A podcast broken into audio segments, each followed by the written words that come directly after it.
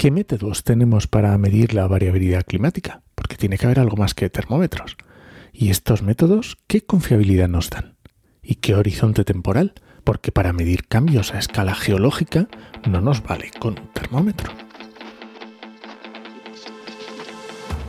Comienza Actualidad y Empleo Ambiental, un podcast de Juan María Arenas y Enoc Martínez.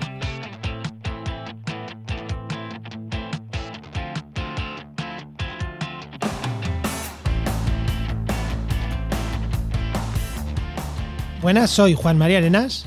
Y aquí Enoc Martínez. Y este podcast cuenta con el patrocinio de GeoInnova.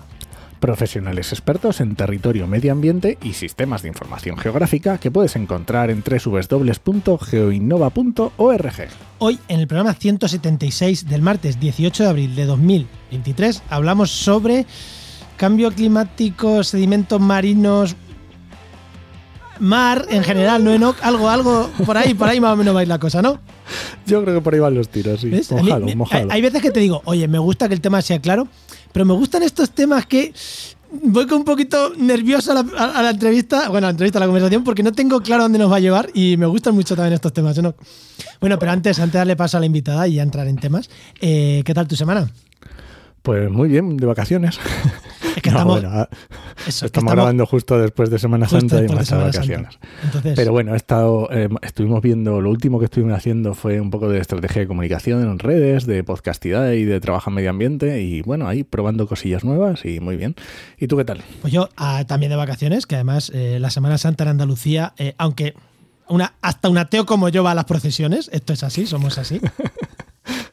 Yo soy manchego, he llegado a Andalucía y he dicho, tío, es que aquí hasta, hasta, o sea, hasta los ateos mm, cabreados con la iglesia van a las procesiones, pues tendré que yo también. Esto es así. Pues ya está. Lo que tiene vivir Andalucía. Y nada, y luego también hemos estado también con temas de estrategia, también de Oikos, de la agencia de Oikos MSP, con branding y tal, pues bueno, planteando nuevos temas de, pues eso, para hacer branding de la agencia y bueno, estrategia interna, que los días estos de vacaciones pues vienen muy bien, que hay menos trabajo para plantear estas cosas de estrategia interna, que se irá viendo en las próximas semanas cambios y demás. Muy bien, genial. ¿Damos paso a la invitada? Venga, tira la invitada. Venga.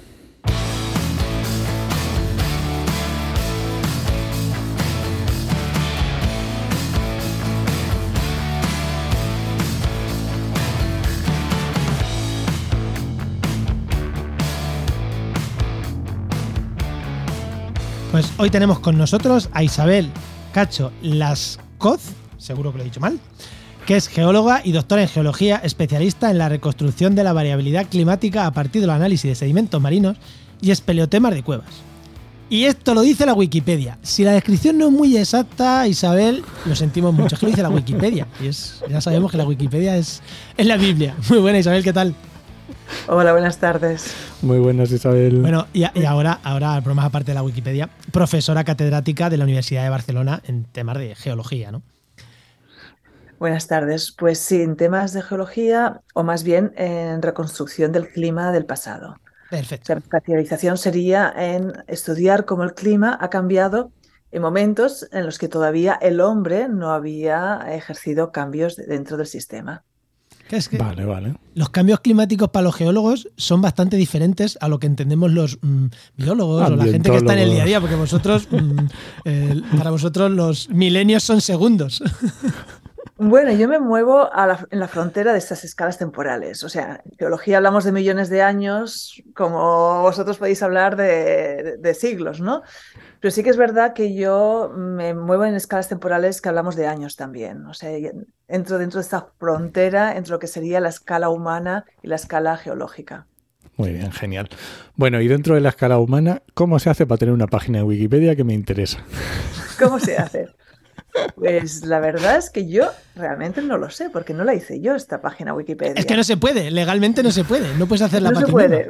Vale, la verdad es que ni, ni, lo sabía, ¿no? Porque sí, una vez, hace ya unos años, no recuerdo ahora cuántos, me contactó, creo que era un profesor de, un centro de secundaria, y me comentó que había un grupo de estudiantes que estaban haciendo un trabajo en el que habían decidido que eh, había ciertos, eh, creo que específicamente no científicos, sino científicas eh, catalanas que nos merecíamos tener nuestro espacio de Wikipedia y que estaban haciendo un trabajo para introducirnos y que yo era una de las que habían seleccionado para entrarnos, entrarme en Wikipedia. Qué guay, ¿no? Y lo hicieron, la verdad es que me sentí muy halagada, debo decirlo. y, bueno, la información que hay allí, debo decir que es la que ellos pusieron. Yo no la he revisado. Sí que, sí que creo que debería actualizarla. Algunas cosas han cambiado, a matizar algunas cosas. Eh, pero lo básico, lo fundamental es, es, es correcto, es correcto. Pues qué guay, pues me, me mola un montón. bueno, venga Isabel, y la pregunta que le hago a todos los invitados sobre tu experiencia. Cuando eras pequeña, eh, ¿qué querías ser de mayor y cómo has llegado hasta aquí? Pues he pasado por muchas cosas, pero desde luego nunca me imaginé que acabaría investigando el clima a partir de sedimentos del fondo del océano. ¿eh? No estaba dentro de ni siquiera científica. Pasé desde una época en la que quería ser bailarina de claqué, eh, después eh, quería viajar, eso sí que lo sabía, que quería viajar, y no lo tenía. La verdad, soy de estas personas que nunca lo tuve muy claro pero lo que sí, cuando acabé secundaria, sabía que quería seguir aprendiendo cosas. Tenía curiosidad por aprender cosas. ¿Y geología? Porque tampoco es la más inmediata que se te ocurre, claro. Eh, geología fue porque mm, cumplía dos cosas que me gustaban, que era aprender cosas de, lo que nos rodea, o sea, del ambiente que había, de lo que pasaba a nuestro alrededor, y porque en geología eh, se viaja mucho. Eh, visitas sitios, eh, vas a la montaña, intentas entender por qué esa montaña está allá y esas rocas, intentas entender las rocas, intentas entender el relieve, el paisaje y, descubrí que eso me fascinaba. Eh, en ese momento yo todavía no había descubierto lo que es la geología marina, que es hacia donde luego me fui colocando. Pero bueno, fue lo que me atrajo un poco a entender la tectónica de placas, por qué los continentes se han formado, por qué las montañas. Eso, no sé, me, me, me, me resultaba curioso y, allí me metí. Realmente no fui... Hay muchos geólogos que su vocación la descubren a partir pues, de los minerales, porque les gustan los minerales, o los fósiles, porque les gustan los fósiles, y yo no entro en ese perfil. Eh, era más... Eh, ir al Pirineo y entender por qué había allí esa montaña. Esto era un poco lo que, lo que me atraía, ¿no? Y entiendo que en, esa, en, ese, en esas ganas de aprender, eh, ¿tiraste por la investigación o no fue inmediato? No fue inmediato, porque de hecho yo recuerdo una vez hablando con una amiga cuando iba al instituto, que dije, hombre, a mí eso de investigar debe ser chulo, pero en España no se puede investigar, ¿no? Nadie se gana la vida investigando. Esta es la imagen que yo tenía, ¿no? Está bien, es, la, actual, ahora es, ahora es verdad. Sí, la verdad es que no ha cambiado. Lo que sí que he descubierto que, bueno, no es realmente el país más fácil, no es el país más fácil, pero bueno, puede haber caminos, puede haber caminos. Sí, sí, sí, hay muchos investigadores maravillosos en España y que se ganan la vida. Mm, sí, sí, no, realmente. no, se hacen ricos, pero se ganan la vida bien investigando, joder. sí, sí, a ver, nunca te harás rico, pero bueno, llega un momento que puedes vivir dignamente. Puedes vivir dignamente, yo creo. Sí que pasas etapas en las que vives precariamente también, se tiene que ser, pero bueno, al final eh, eh, puedes llegar a tener una vida muy digna, yo creo. Pues oye, pues genial. Eh, ¿Algo más o vamos con el tema? No, venga, vamos directo. Sí, sí, sí, no, no, sí, sí, sí, no, Isabel. No, no, y lo que quería decir que mientras hacía la carrera y estudiaba geología, yo tampoco tenía claro que quisiera investigar. Vino un poco cuando acabé la carrera, y vi que también tenía ganas de seguir aprendiendo y me fui a Alemania con um, una beca Erasmus y allí descubrí cosas que no me habían enseñado, ¿no? Y pensé, esto es muy interesante, se puede reconstruir el clima a partir de cosas que hay en el fondo del océano. Y bueno, eh, descubrí una pasión y dije, pues me gustaría seguir haciendo esto que hacen aquí en Alemania. Y bueno, al final me salió bien, después de muchas vueltas, pero me dedico a hacer eso. O sea que el, digamos que el, primer, las primeras eh, direcciones de la investigación es en lo que ahora has terminado, has, terminado, eh, vamos, investigando. Sí, sí, sí, ya he ido, ido haciendo camino muy largo pasando por diferentes metodologías, diferentes aproximaciones temporales, eh, innovando en métodos, pero la esencia, digamos, la esencia ha sido esta, que es saber cómo el océano funciona en el pasado y el océano va muy ligado al clima. En el momento que hablas océano, hablas de atmósfera, atmósfera, océano. Entonces, eh, entender el océano del pasado, de alguna manera, es entender el clima del pasado. Pues genial. Ahora sí que vamos, ahora, sí que vamos al tema, porque ya estamos entrando en el tema, así que vamos a lanzarlo de verdad y ya nos metemos a hablar.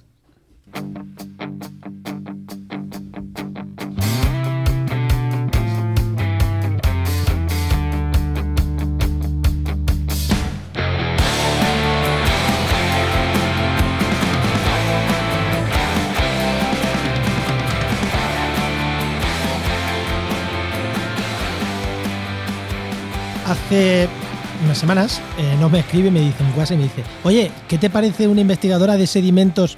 La frase era más larga, yo dije de sedimentos marinos para variabilidad climática. Eso ni la había leído. Sedimento marino y pensé, sedimento marino, no sé si para el podcast y pensé, sedimento marino catalana. Ah, el delta del Ebro tira sedimentos marinos. Luego dije, ostras, el Sáhara tira sedimentos marinos. Ostras, pero también hay animales que hacen sedimentos marinos. Dije, tírale para adelante. Y luego leí para el cambio climático y dije, o sea, variabilidad climática y dije, mm, por supuestísimo, aquí tenemos tema.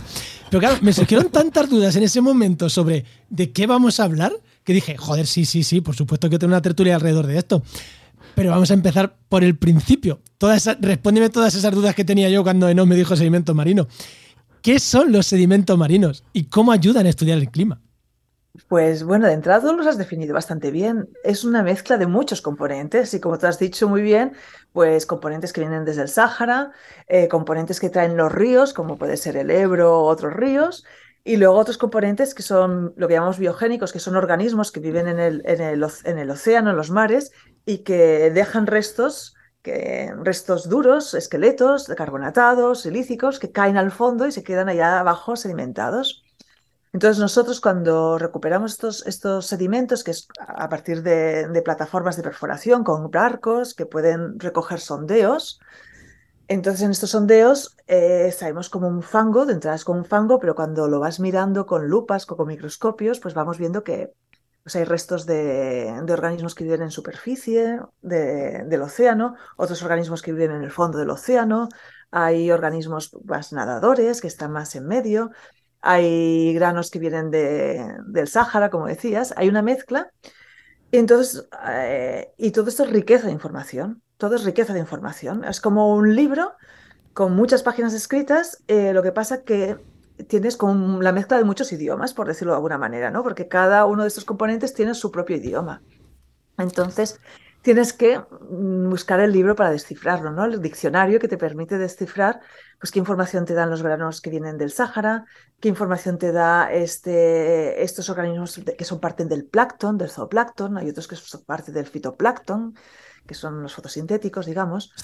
cuando, cuando he dicho yo eh, animales que bajan, yo estaba pensando en ellos, pero muchos de otros oyentes habrán pensado esqueletos de un tiburón que se muere. Ostras, pero es que estamos hablando, yo, yo también tenía en mente todo esto, fitoplancton, zooplancton, pero para el oyente no biológico... Los tiburones normalmente no los encontramos, no los encontramos, pero, pero encontramos dientes de peces también. Dientes de peces y aún no me he encontrado nunca ningún diente de tiburón, debo decir, tampoco trabajo en zonas donde, donde haya muchos tiburones, pero eh, restos de peces podemos encontrar, sí, sí, sí, sí. Y esto es, bueno, una riqueza enorme de información. Claro, a mí me, me, explota la cabeza porque, claro, pensemos en un cilindro que haces un sondeo y tienes un cilindro pues de los metros que sea, ¿vale? Que ahí está todo condensado, tú lo sacas para afuera del barco y tienes pues los metros que tengas de cilindro, que tienes ahí, mm, pues es lo que está diciendo, información de todo tipo, pero claro, y ahora me mete también la información de tiempo. Tiempo, esta es la clave. El tiempo es la clave porque efectivamente nosotros podemos observar cambios que cambian ecosistemas, eh, podemos em, llegar a reconstruir cambios de temperatura del océano, cambios en la circulación del océano, pero tenemos que poner el tiempo. Sin el tiempo no podemos interpretar nada, ¿no? Entonces, ¿cómo, cómo funciona el tiempo? Eso, eso. Eh, cuando estamos en tiempos recientes, para lo que la escala geológica, que esto te hablaré del orden de, de 30.000 años, esto suena ¿no? pero en geología no es nada. En esta ventana temporal tenemos una herramienta que utilizamos que es lo que llamamos el carbono 14. Bastante conocida porque se utiliza mucho en arqueología, en otros, en otros ámbitos, que se trata de eh, estudiar un isótopo del carbono ¿eh? El carbono se puede encontrar con diferentes isótopos y hay uno que es, radiactivo, se va, se, va, se va de forma espontánea, de forma natural, eh, va decayendo eh, este isótopo Y cuando lo medimos en restos pues, carbonatados porque tienen carbono o restos de materia orgánica porque también tienen carbono, nosotros tenemos carbono, ahí podemos a partir de este isótopo medir la edad que tiene este, este organismo o estos restos. Que tendrá su intríngulis, porque no será lo mismo el carbono 14 en el fondo del mar que en el carbono 14 en la atmósfera, que... Muy bien, tú sabes, ¿eh? bueno, ambientales, ya sabes que estudiamos de muchas cosas, pero sabemos de poco. sí, sí, porque el carbono 14 eh, que tiene la atmósfera es el que, digamos, el que, se ha formado más recientemente.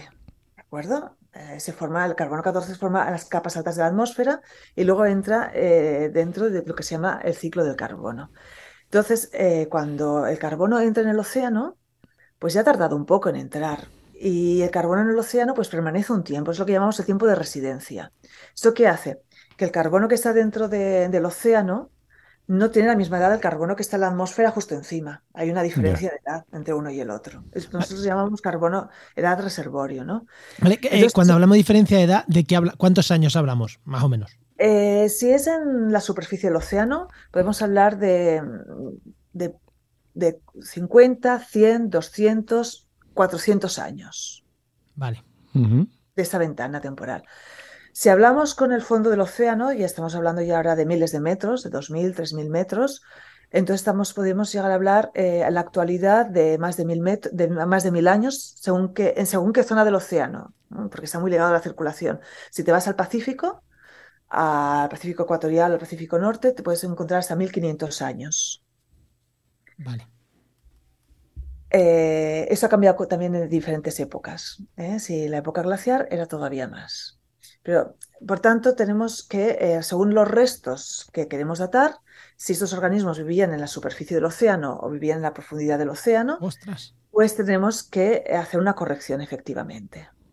Y en cada corrección que hagamos, en cada cálculo, pues hay unos errores que se van propagando y unos o errores, unos marcos de unos umbrales de incerteza, por decirlo de alguna manera, ¿no? pero eh, de todas maneras es una herramienta bastante útil que nos permite poner edades. Existen otros métodos. Eh, nos voy a dar aquí una clase muy, muy, muy, muy Bueno, pero algunos, aburriría mucho. Algunos dilos, aunque Venga, dilos, que solo sea para que la gente ya busque. Hay una herramienta fundamental que yo aplico mucho y se utiliza mucho en mi ámbito, que se llama la estratigrafía isotópica. ¿Qué quiere decir esto? que eh, nosotros eh, podemos medir también en estos restos fósiles que de organismos que hay en el océano, podemos medir eh, la relación de isótopos del oxígeno, en este caso es de, isótopos del oxígeno. Ah, qué bueno. que son la relación entre el isótopo 16 y 18. Pero lo que es importante para nosotros es que las aguas del océano han cambiado esta relación en función de los ciclos glaciares e interglaciares.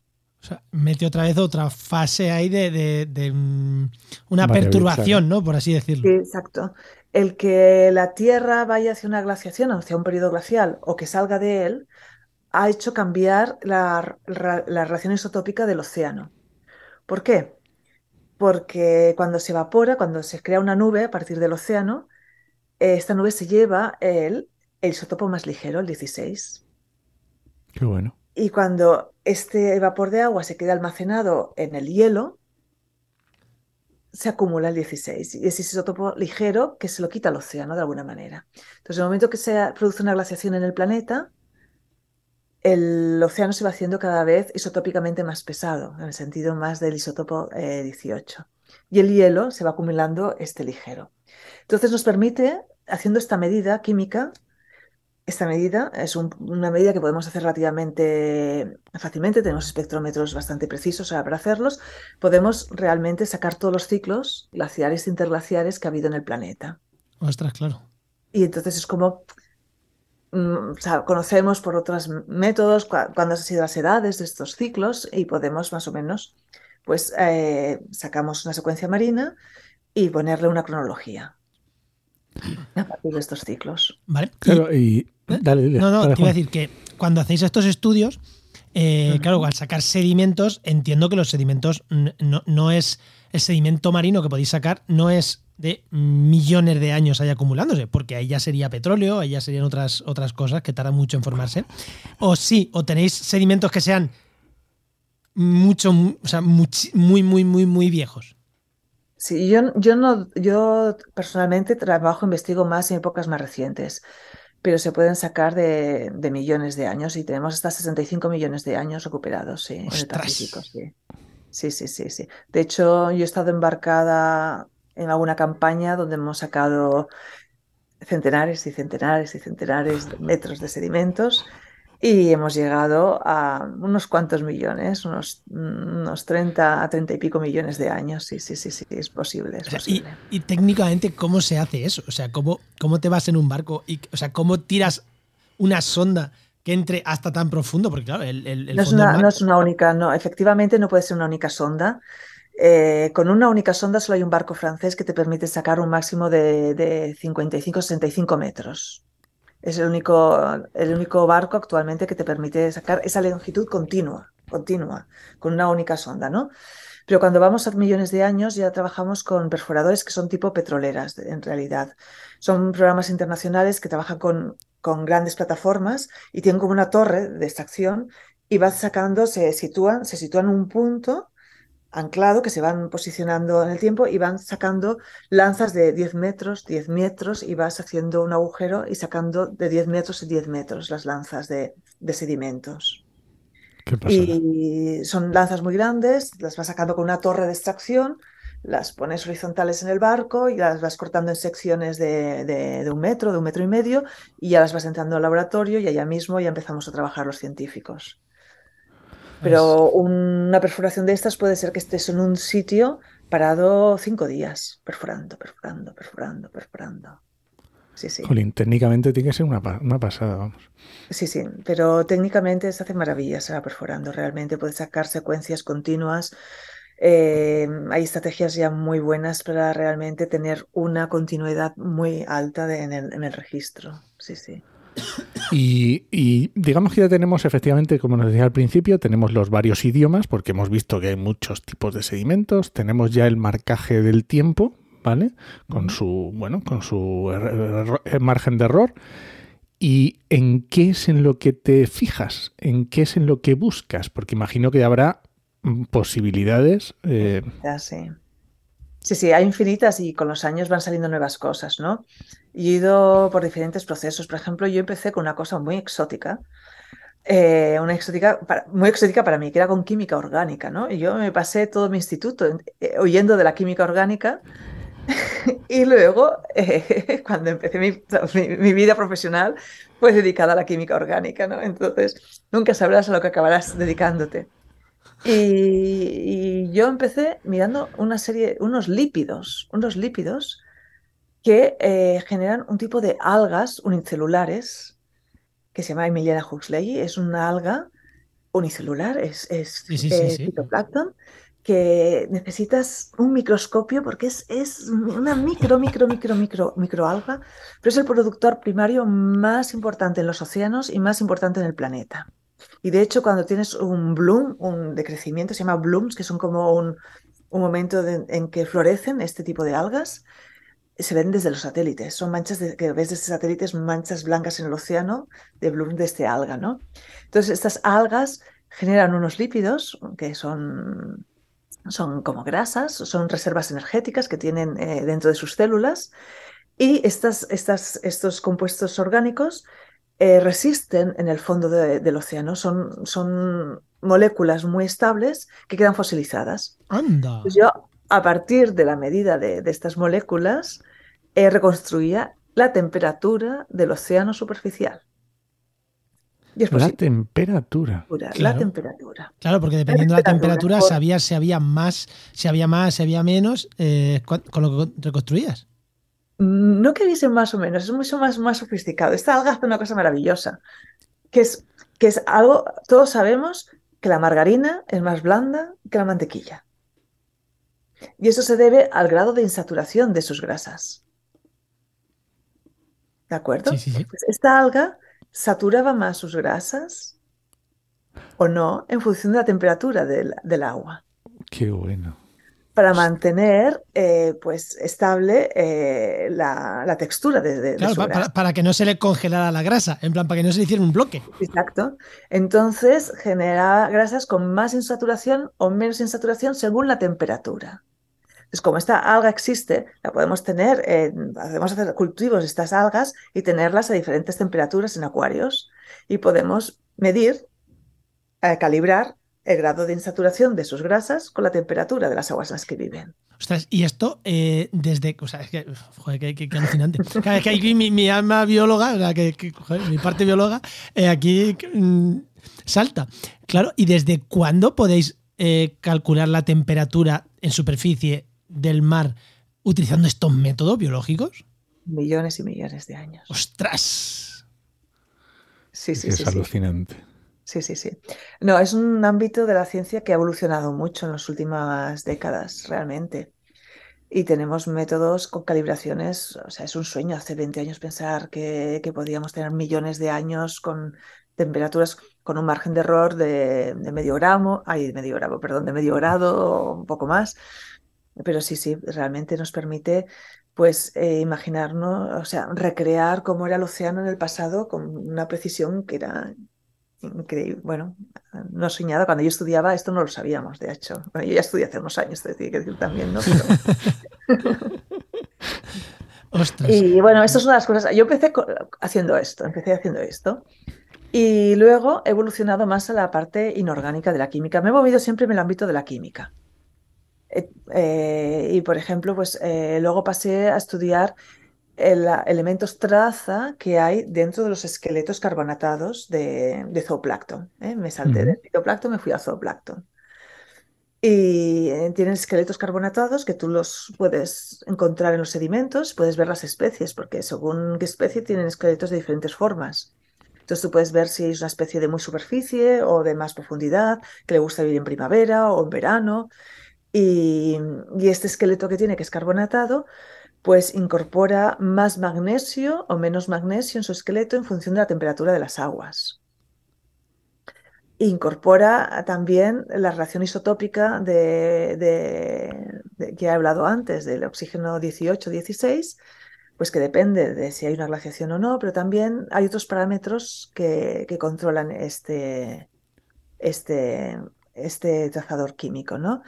Entonces, combinando estos isótopos y combinando estos elementos traza, podemos reconstruir temperaturas, cambios de salinidad de las aguas, eh, incluso a veces cambios en la circulación que nos traigan aguas de otra procedencia.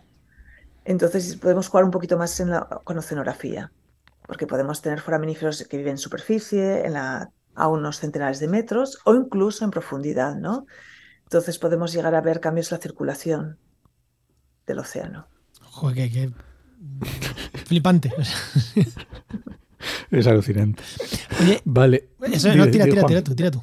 Sí, y, sí. y claro, estamos hablando, claro, es que estamos a, unos, eh, horizontes temporales y, planetarios también, porque nos está hablando de diferentes Pacífico, pero cuando nos acercamos aquí al Mediterráneo, Claro, porque el Mediterráneo es más, es más nuevo, no, hace tanto que se llenó. De, ¿cómo, funciona? ¿Cómo funcionáis aquí en el Mediterráneo? ¿Cómo, ¿Hasta qué horizonte temporal? ¿Cómo, ¿Qué métodos utilizáis?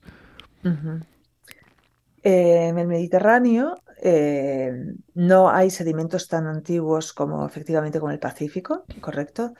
No podemos llegar a 65 millones de años. Porque no existía el Mediterráneo, básicamente. Eh, el Mediterráneo.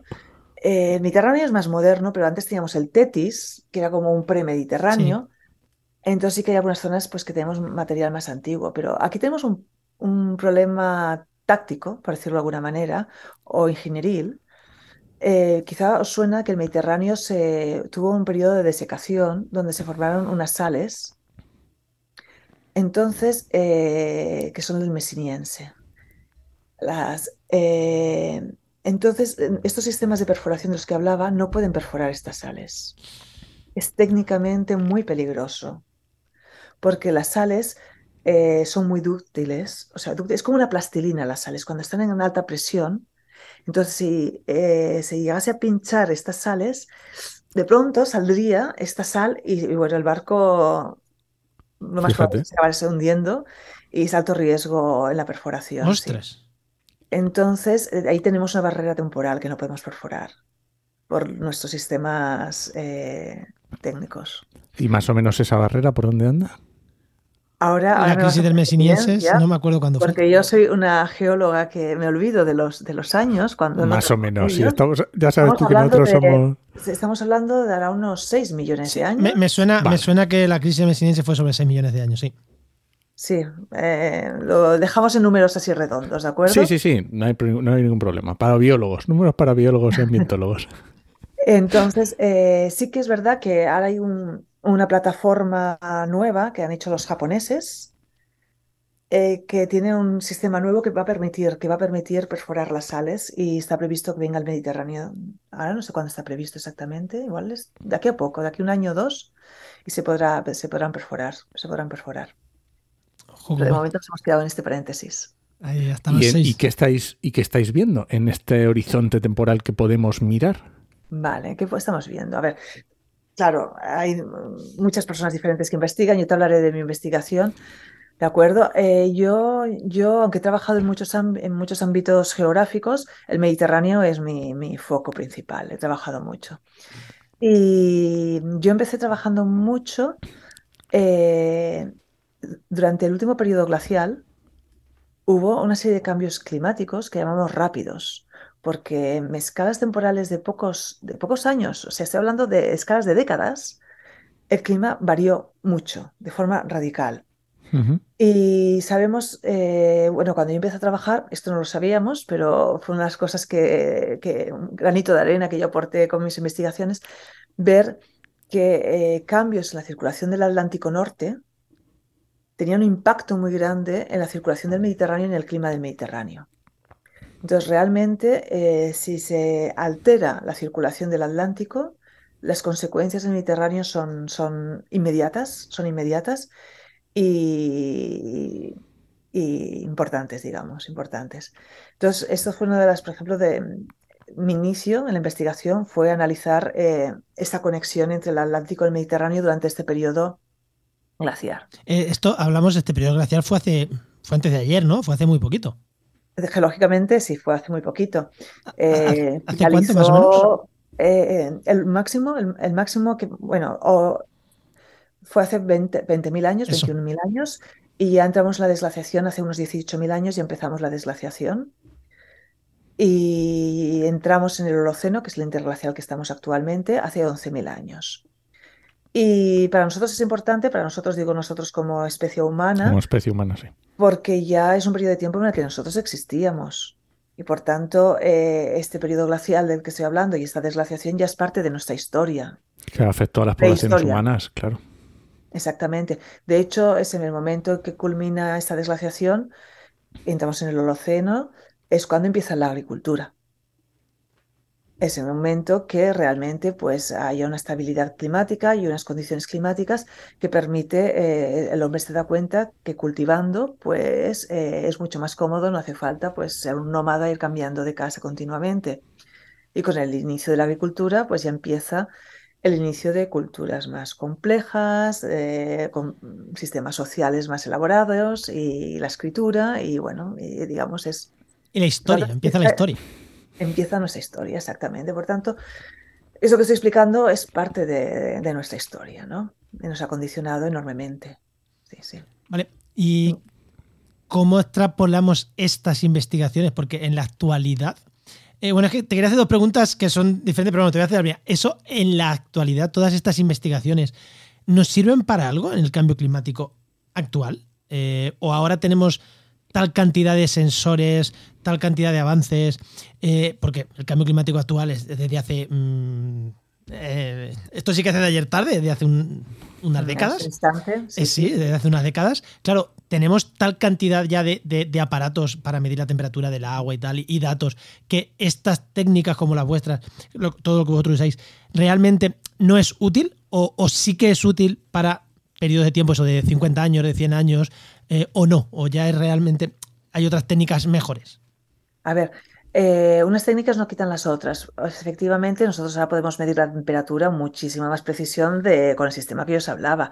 Y sería absurdo que intentase medir la temperatura del Mediterráneo ahora a partir de, esta, de esta relación de, lípidos, ¿no? Porque con un termómetro lo vamos a hacer mucho mejor. Sí, pero claro, es que...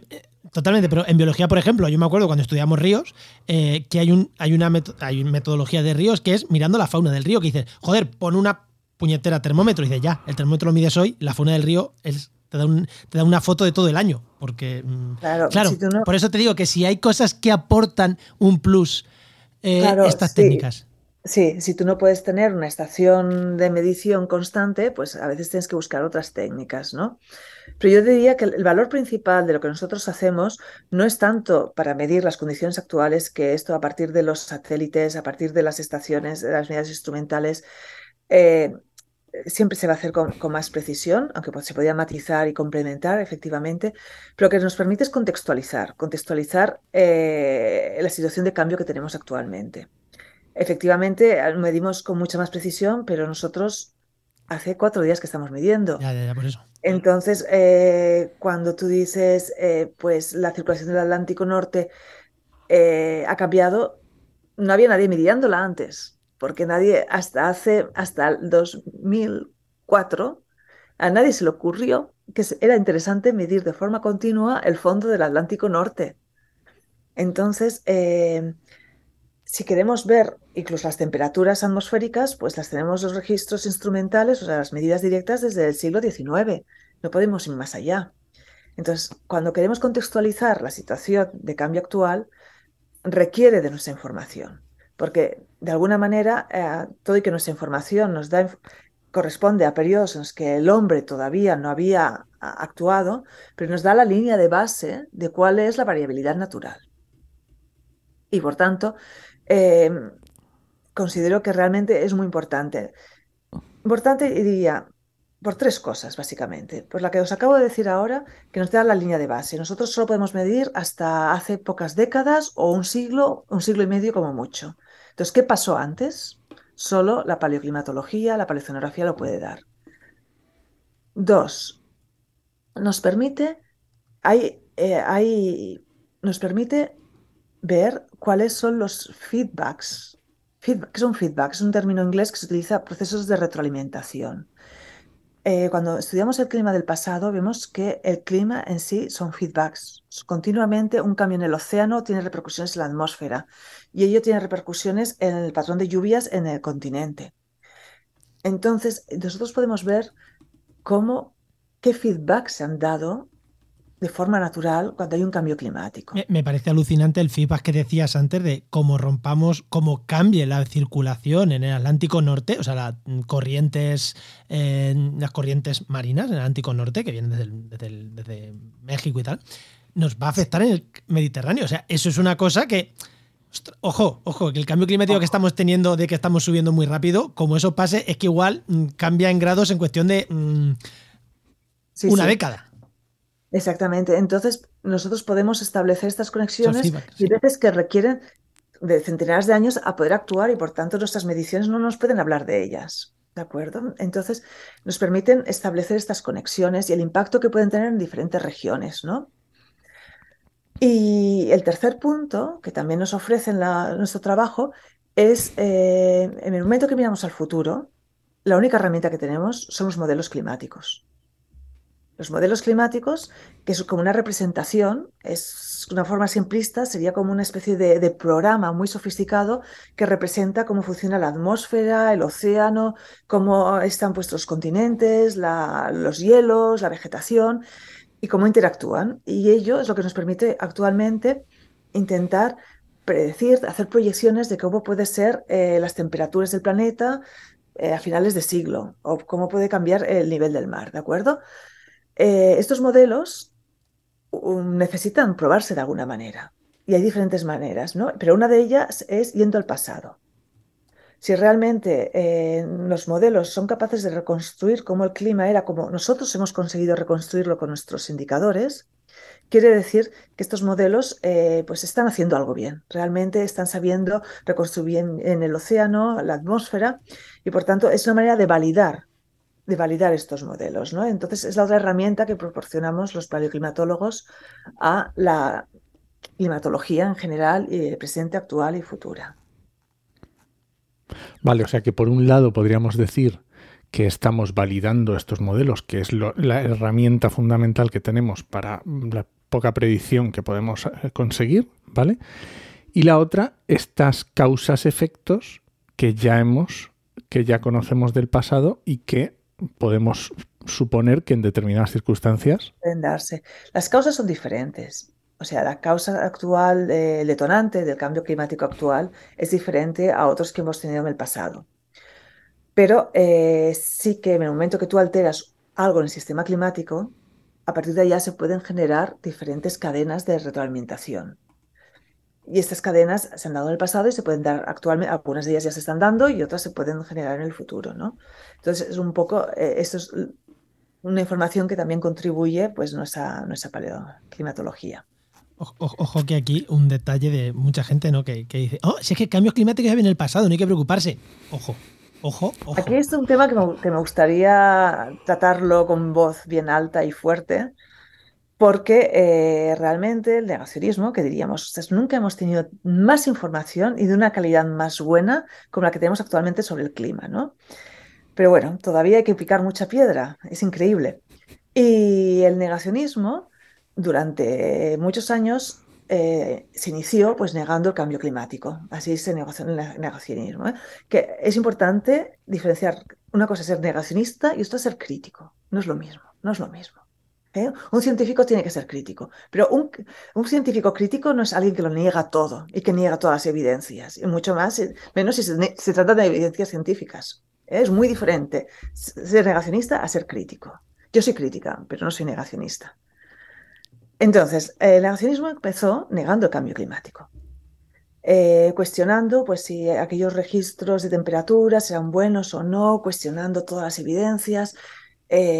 Ha llegado un momento pues, que ya ni ellos mismos pueden con ello, porque ya las evidencias son ya tantas y ya ha llegado a un nivel que ya es sensible prácticamente a, los estatus sociales y ya lo podemos percibir en nuestro día a día. En la vida humana, sí. Por tanto, ahora ya eh, su estrategia está cambiando. Ya no niegan, ya no niegan que hay un cambio climático, ¿no? Pero la base del negacionismo está ahora en negar que sea por causas humanas y atribuirle que se trata de un, de un cambio natural.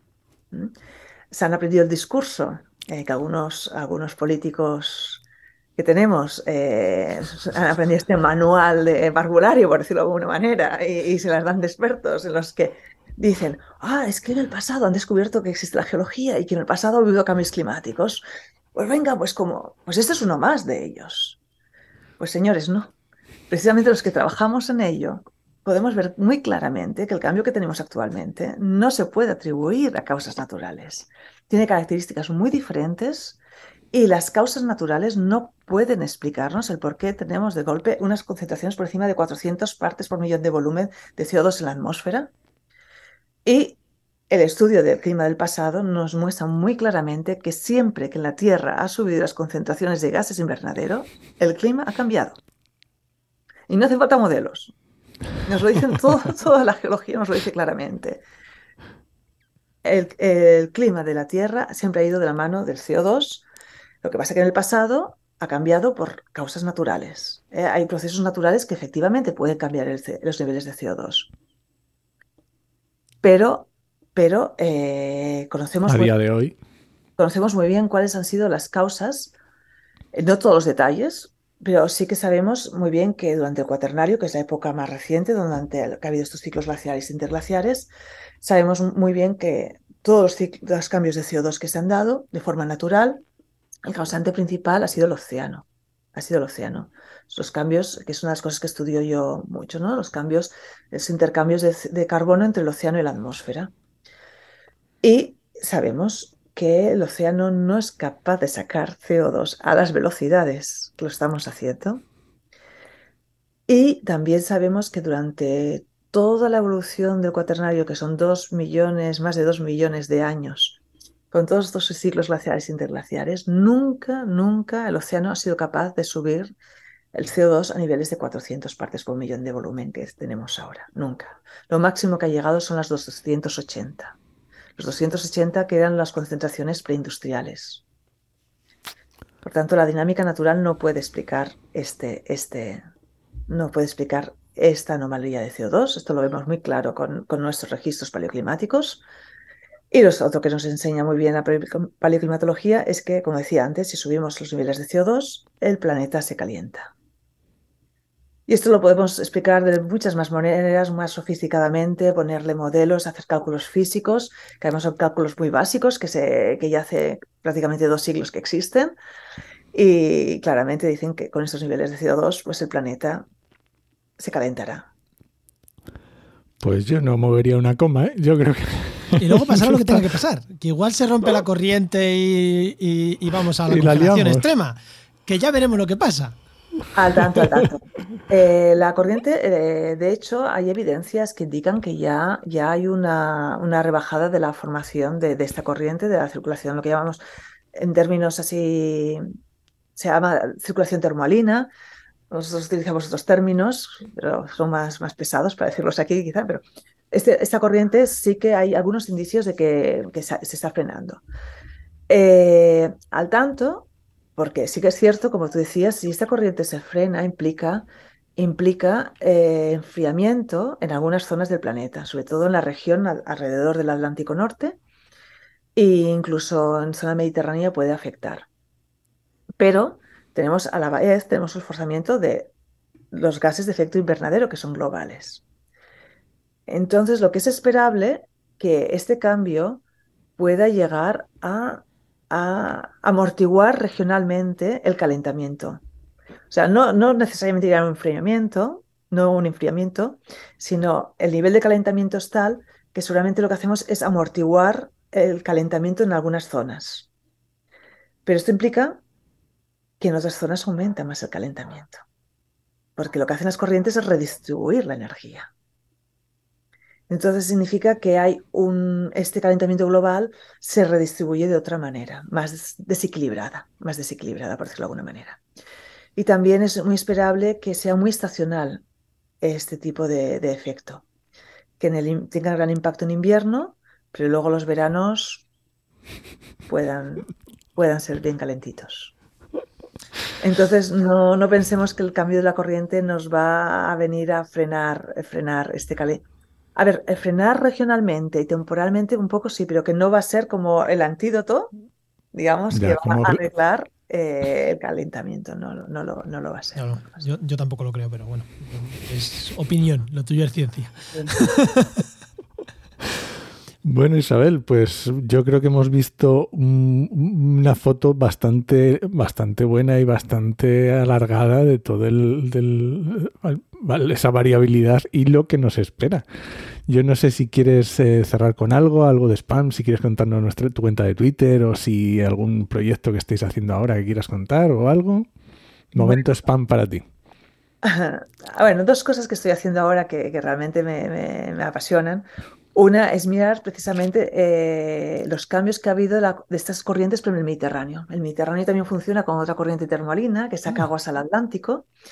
Y entonces hemos puesto en marcha una nueva metodología con isótopos ahora de neodimio. Yo digo, voy, saltando de, a las tierras raras. Química. A las tierras raras. Y entonces con tierras raras, isótopos de tierras raras, estamos viendo cómo, cómo cambia y cómo aportan estas aguas lo que aporta al Atlántico, ¿no? Y, ver en un estado de cambio de circulación en el Atlántico eh, cómo puede interactuar, cómo el Mediterráneo puede llegar a ser más o menos protagonista en el Atlántico. Es unas cosas. Y luego la otra cosa que estábamos hablando, esta frontera, para ya acabar, esta frontera entre los años más de nuestro calendario biológico, por decirlo, y las edades más geológicas, ¿no? Pues esto es un, una, una conexión que es difícil hacer con registros geológicos y registros marinos, pero por ejemplo, unas cosas que estoy trabajando ahora mucho son con, registros de cuevas. Eh, las estalagmitas de las cuevas, estamos trabajando en Mallorca, pues pueden ser un libro de mucha precisión donde realmente puedes tener hasta las estaciones, los cambios de estaciones, ¿no? Mm. Y a partir de aquí, pues estamos intentando realmente calibrar nuestros registros de estalagmitas con el registro de del aeropuerto de, Palma, ¿no? que tiene un registro instrumental que va hasta el siglo XVIII, y llegar a ver cómo nuestras curvas de isótopos se pueden traducir pues, en cambios de pluviosidad en, las Baleares. Jolín, qué guay. Las cosas que estamos haciendo ahora. Te has salido del mar y te has metido a las cuevas. Me gusta bajar al mar o a las cuevas. tienen, las dos cosas tienen parte apasionante. Pues muchísimas, muchísimas, muchísimas gracias, Isabel. La verdad que me ha encantado. Súper interesante, me ha encantado. Muchas gracias, Isabel. Muchas gracias a vosotros. Gracias. Venga, hasta la próxima. Vale, adiós.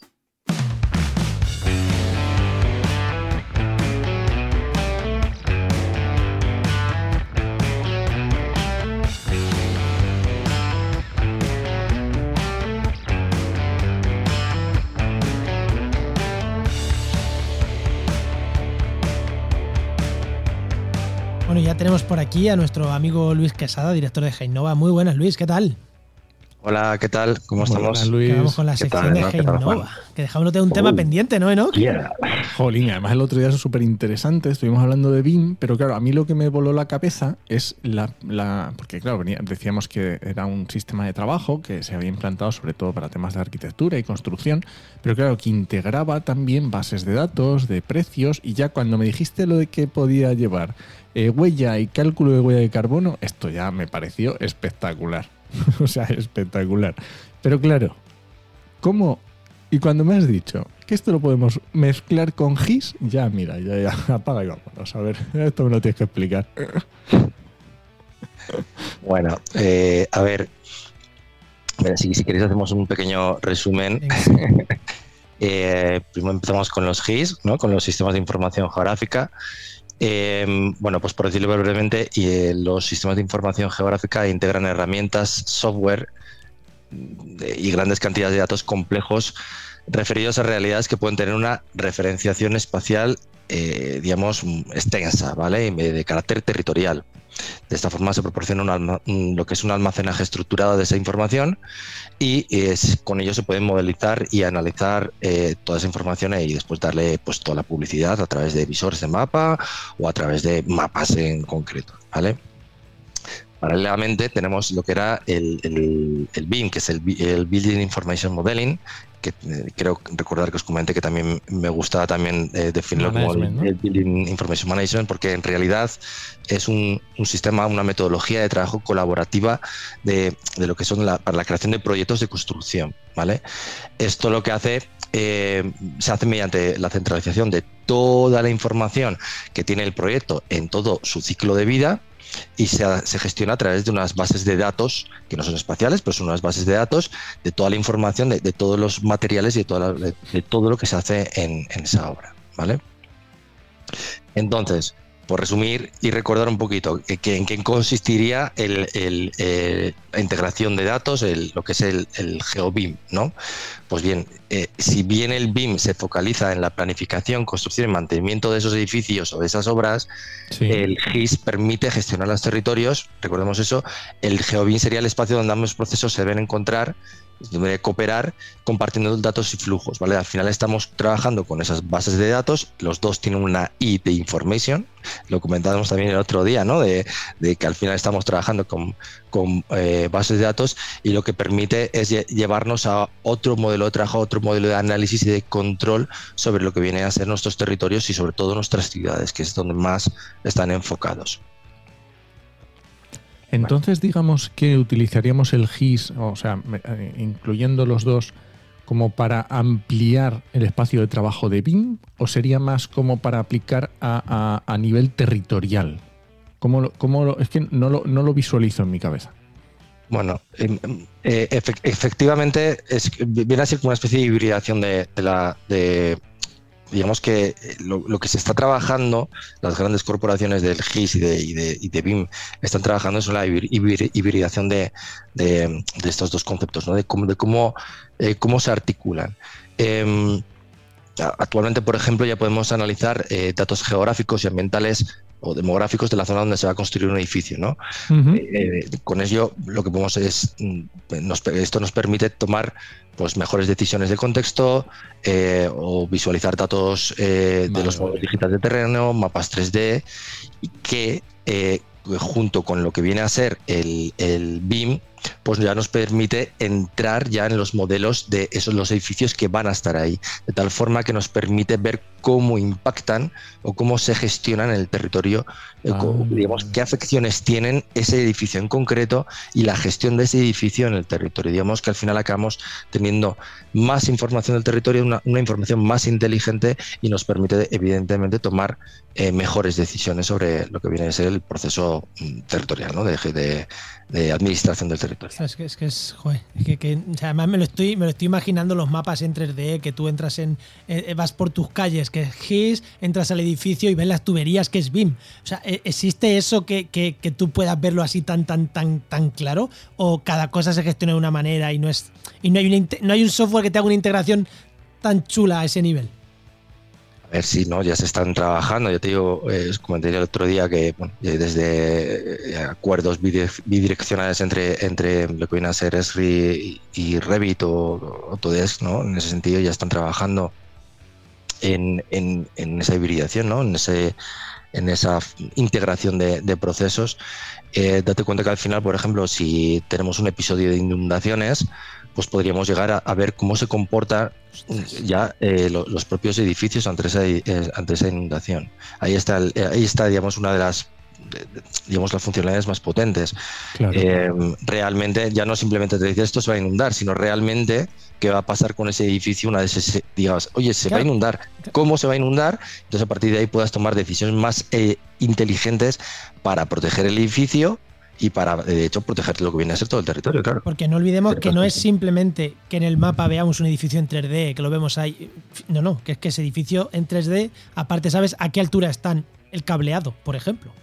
Efectivamente. Es que, es que viene a ser con todo. Tú al final acabas proyectando lo que viene a ser el edificio, ¿no? O la, la obra que estás trabajando con su entorno territorial, ¿no? Entonces esto es importante porque, pues, como te digo yo, para, para, saber, para tener previsiones de riesgo de inundabilidad o saber, por ejemplo, temas de contaminación, con temas de impacto del tráfico circundante, cómo afectan las infraestructuras subterráneas, cómo afecta la radiación solar, ¿vale? Ese, eh, el territorio, claro, al final, eh, eh, si mm, depende de las alturas de los edificios, evidentemente. las sombras. Claro, efectivamente, cómo funciona el tema de las sombras, cómo ha afectado también a, través de, ya estuvimos hablando de esto, del tema de esta la radiancia, de, de, los reflejos de los edificios, ¿no? que también se miden a la hora de, por ejemplo, en zonas de aeropuertos, ¿no? Cómo funcionan, cómo funciona todo eso. Pues todo eso, pues evidentemente es información que puede estar recogida y que se puede implementar dentro de lo que viene a ser el BIM y posteriormente ser rescatada para su análisis y gestión a través del GIS, ¿vale? Y, y al contrario, porque como he comentado antes,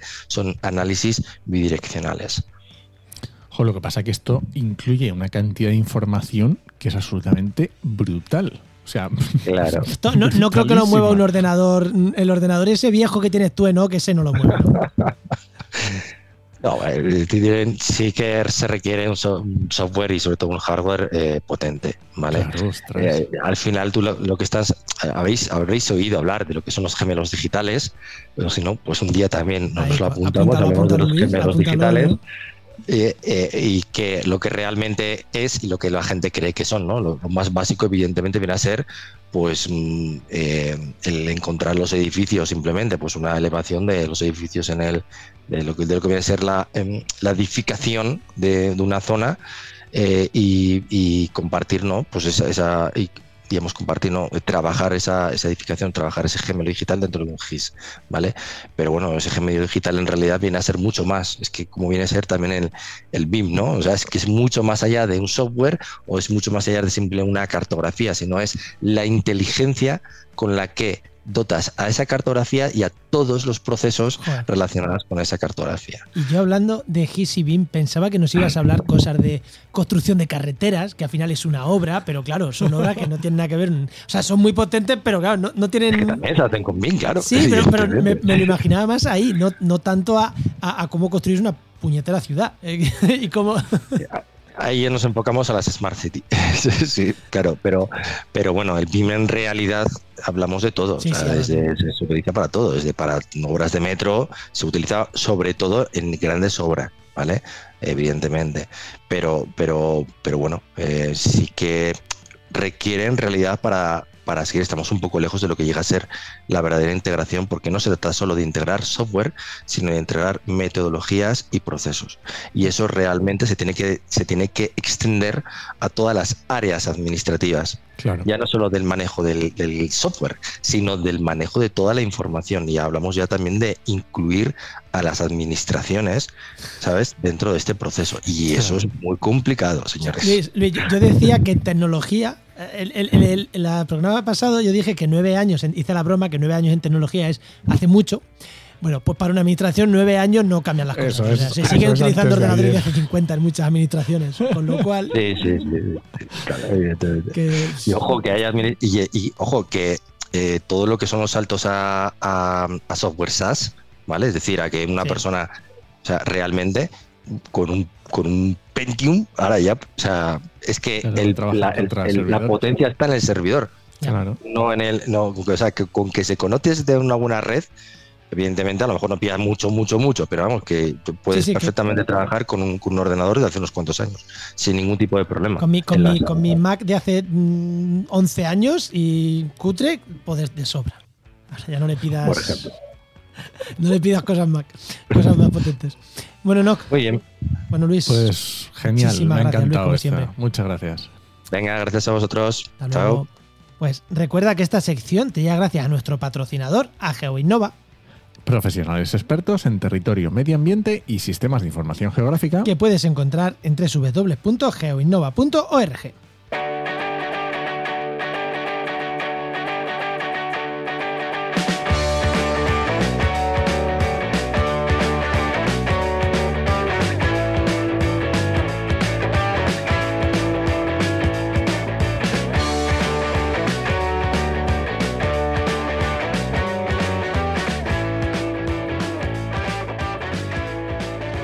vamos o qué? Nos vamos y te recomiendo un podcast para irnos, ¿vale? Venga, y te voy a recomendar yo, mm, igual no hoy, pero te voy a recomendar otro. Venga, vale. Yo te voy a recomendar uno que se llama Biología de Tranquis. Que está, está entretenido, está chulo. ¿Pero aquí de españoles son o no lo, he escuchado nunca ni nada? Sí, sí, son españoles, por supuesto. ¿Y está, está, bien o...? Está entretenido, ¿De, sí, qué va? Está guay, em, Biología en general, ¿no? Es que prefiero que lo escuches. Vale. Mola más si lo escuchas. Vale, sí, sí, es que eh, ya ves que la biología es muy amplia, puede ir desde... Bueno, lo escucharé, lo escucharé. Te verás, te, va a molar. Venga, vale, echaré un rato. Yo te voy a comentar otro, pero es que no lo tengo aquí y te lo comento la semana que viene porque me he escuchado nada más que el tráiler y quiero escuchar. A ver, que va a estar bien, segurísimo a 100%.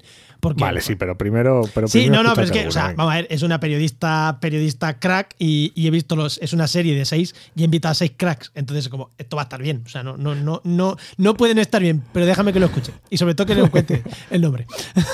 Venga, vale. Pues nada, nos vamos. Este podcast pertenece a la red de podcast Podcastidae, la red de podcast de ciencia, medio ambiente y naturaleza. Y muchísimas gracias por los comentarios en redes sociales, por, por compartir el programa, por yo qué sé, por, interactuar con nosotros, no sé, por, lo que os, agradecemos por todo y que nos dejéis comentarios y que compartáis con vuestros amigos y, y que nos digáis, mm, como han dicho hoy en Twitter, eh, esas opiniones, mm, eh, tu doctorado no te permite hacer esas opiniones por algo que habíamos dicho en un podcast. Es como... Creo que era que habíamos cabreado a alguien por el tema de la fotovoltaica. Creo que es por eso, por lo que me ha comentado. Es que lo he leído mientras que estaba eh, grande el programa. Digo, vale. ya, veré bien por lo que era. Incluso esos los agradezco también, fíjate, porque hay gente que nos escucha y hay gente que, que, algo se llevará en algunos programas, ¿no? Eh, y nadie, nadie, es perfecto y agradecemos hasta las críticas. Y nada, Por supuesto. Os esperamos en el siguiente programa de actualidad y ampliamente. Nos escuchamos. Adiós.